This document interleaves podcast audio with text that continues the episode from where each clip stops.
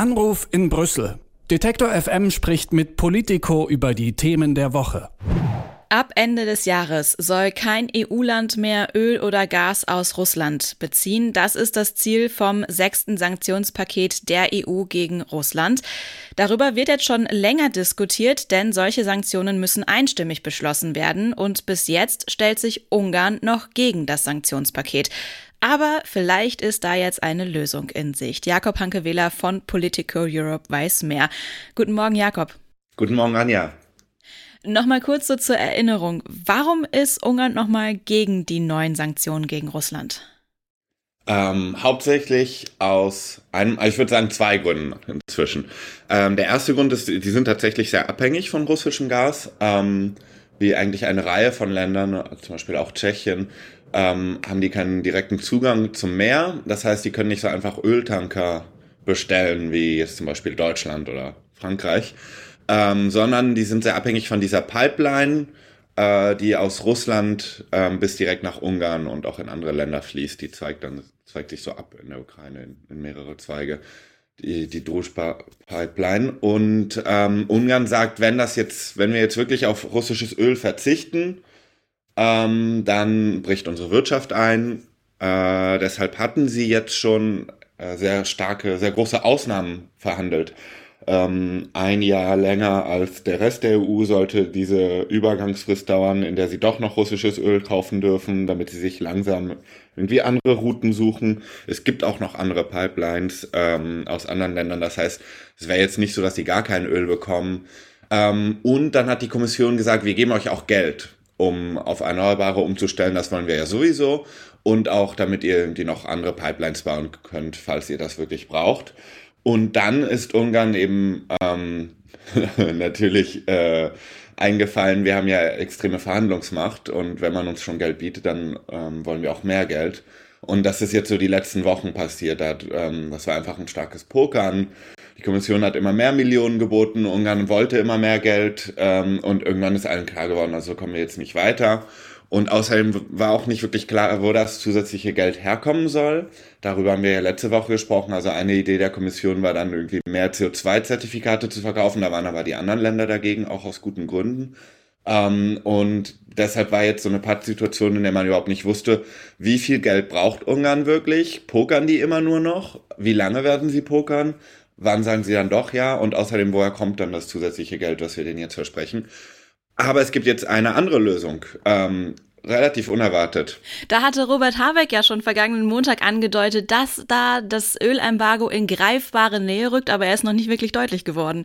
Genau, das hat, das hat nämlich, also die Kommission hat über Geld verhandelt und gleichzeitig hat aber der Rat ähm, mit Ratspräsident äh, Charles Michel über Ausnahmen äh, verhandelt ähm, und einfach gesagt, okay, ihr, wir glauben es euch, ihr, ihr könnt nicht so schnell von russischem Öl äh, unabhängig werden. Ihr habt ja auch gute Gründe, ähm, ihr seid da, hängt da an dieser Pipeline.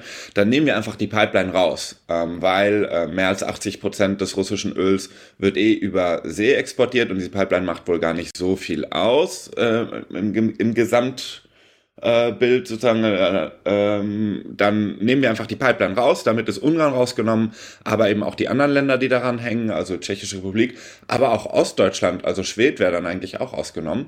Ähm, da muss man sich aber noch genau angucken, wie sie es dann formulieren. Vielleicht wird das dann irgendwie reduziert und gesagt, die sollten das trotzdem nicht kaufen, weil Deutschland ja eigentlich gesagt hat, sie wollen von russischem Pipelineöl wegkommen. Ähm, also da müssen wir noch gespannt warten, wie dann der Text aussieht, aber das ist jedenfalls die Lösung. Ähm, man nimmt Ungarn raus, ohne wirklich zu schreiben, wir nehmen euch aus, weil man wollte nicht ein einzelnes Land ausnehmen aus den Sanktionen, sondern man nimmt dann einfach Pipelineöl aus und die Sanktionen gelten auf ähm, Seabound Oil, also Öl, was über Tanker, über, übers Meer transportiert wird. Mhm.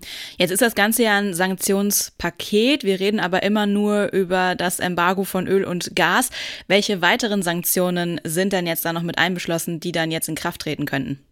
Genau, das ist, das ist, ein guter Punkt. Und das ist auch, äh, warum es so wichtig ist, dass dieses sechste Paket jetzt ähm, fertig verhandelt wird für so viele Länder, weil da eben auch alle möglichen anderen Sanktionen drin sind im sechsten Paket, nämlich Sanktionen gegen Individuen und diesmal zum ersten Mal auch gegen den ähm, Patriarchen Kirill, also den Chef der russischen orthodoxischen russischen orthodoxen Kirche äh, der eben Propaganda macht für Putin und äh, den, den Krieg auch für heilig erklärt hat, sozusagen. Ähm, äh, der steht auf der Liste drauf. Russlands größte Bank steht auf dieser Liste im sechsten Paket äh, drauf. Ähm, und ähm, dann gibt's noch Sanktionen gegen äh, Medien, russische Medien. Ähm, das heißt, äh, es ist ein, einiges mehr. Und äh, Russen wird verboten, äh, in der EU Häuser zu kaufen oder irgendwie andere Geldanlagen zu machen, damit sie ihr Geld nicht rausschaffen ähm, und hier sich Einfluss kaufen. Ähm, also es ist ein relativ großes Paket und äh, ja, Öl ist aber natürlich ja, wirtschaftlich am, am, am wichtigsten in diesem Paket. Hm. Jetzt kann man sich ja auch fragen, was bringen diese Sanktionen eigentlich? Putin hatte am Wochenende mit Olaf Scholz und Emmanuel Macron telefoniert und unter anderem gesagt, dass er Weizenlieferungen aus der Ukraine möglich machen würde, wenn die Sanktionen gegen Russland wieder gelockert würden. Scholz und Macron haben dem nicht zugestimmt. Ist das aber ein erstes Zeichen, dass die Sanktionen eine Wirkung zeigen?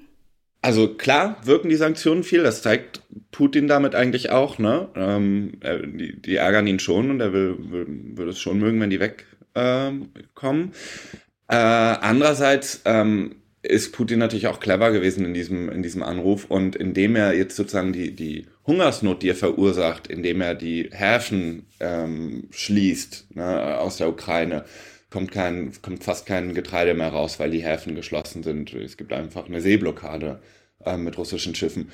Und ähm, russische Soldaten haben Minen in, in Getreidefelder in, in der Ukraine ge, gelegt und ähm, Silos, Getreidesilos bombardiert, wohl gezielt. Das heißt, er, er verursacht relativ bewusst eine Hungersnot ähm, und sagt jetzt, ähm, wenn, ihr, wenn die EU ihre Sanktionen wegnimmt, dann ähm, helfen wir auch, den Hunger zu bekämpfen weltweit. Also er, er versucht ähm, auf Biegen und Brechen diesen, diesen Zusammenhang herzustellen zwischen äh, westlichen Sanktionen und der Hungersnot. Das ist nämlich Teil der russischen Propaganda.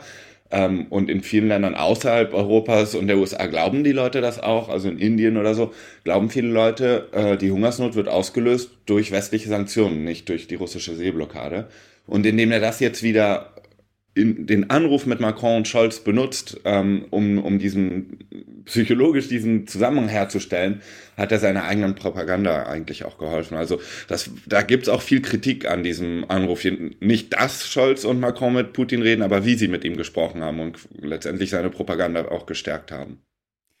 Das sagt Jakob Hanke-Wähler von Politico Europe. Das sechste Sanktionspaket der EU gegen Russland könnte auf dem EU-Gipfel am Montag und Dienstag endgültig beschlossen werden. Vielen Dank für das Gespräch. Danke dir, Anja. Anruf in Brüssel. Detektor FM spricht mit Politico über die Themen der Woche.